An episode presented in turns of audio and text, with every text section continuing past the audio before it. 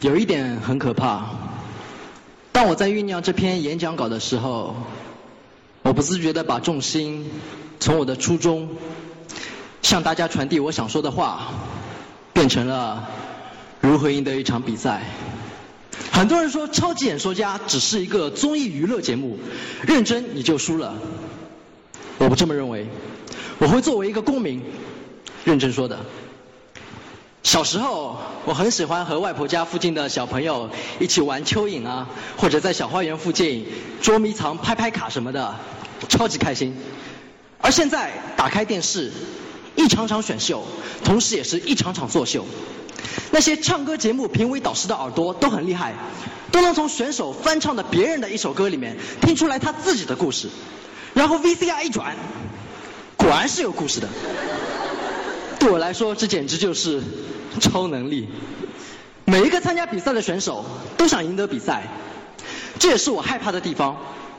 害怕致使某个人在今天因为他尖锐的观点得到了观众的掌声和欢呼，在明天他就可能因为各种压力而不能再认真说话。老师从小就教育我们要说真话，说真话是有力量的，但是却忘记告诉我们说出真话的代价。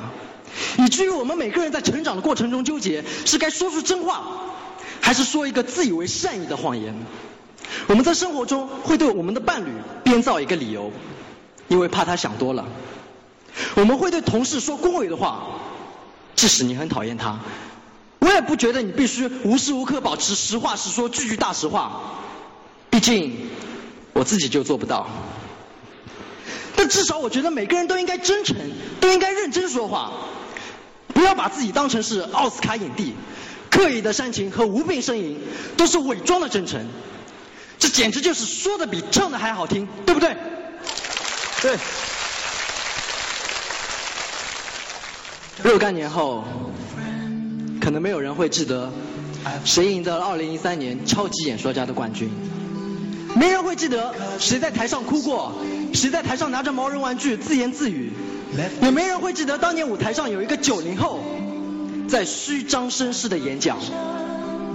如果有一天你们还能想起当年有一档演讲类节目叫超什么演说家什么的，有一个叫许什么豪来着的，挺有意思的，这就够了。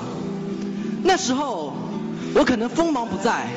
和这个世界妥协，安于现状，可能我会有一个儿子，在他抢我话讲的时候，我会和他说：“OK，你不要反驳我，你现在反驳我是在打断我说话，我在说很重要的话。一是因为你现在打断话，你可能会错过很重要的信息；二是因为我是你爸爸，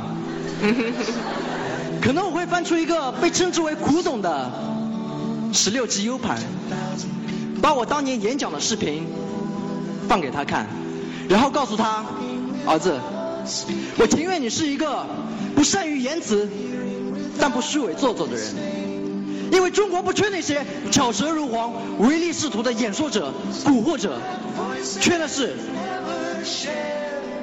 认真说话的人。黄小山，小山哥就是那个认真说话的人。我会告诉我的儿子，你爸爸。当年和小山哥一起做过《超级演说家》这个节目，和他一起吃过饭，和他一起唱过 K，这会比我告诉他我和林志颖在一起开过赛车更值得炫耀。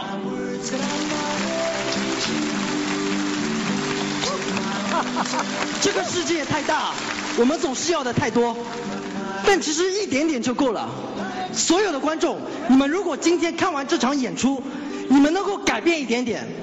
那你们今天的收获会比今天得到一张林志颖的签名收获的更大。我希望我的演讲和小山哥的演讲都能够改变所有人的一点点，哪怕是一丝。无论今天的结果怎么样，无论今天谁输谁赢，我都会想办法找出小山哥的那段演讲，我会在我的微博上置顶一个月。谢谢大家。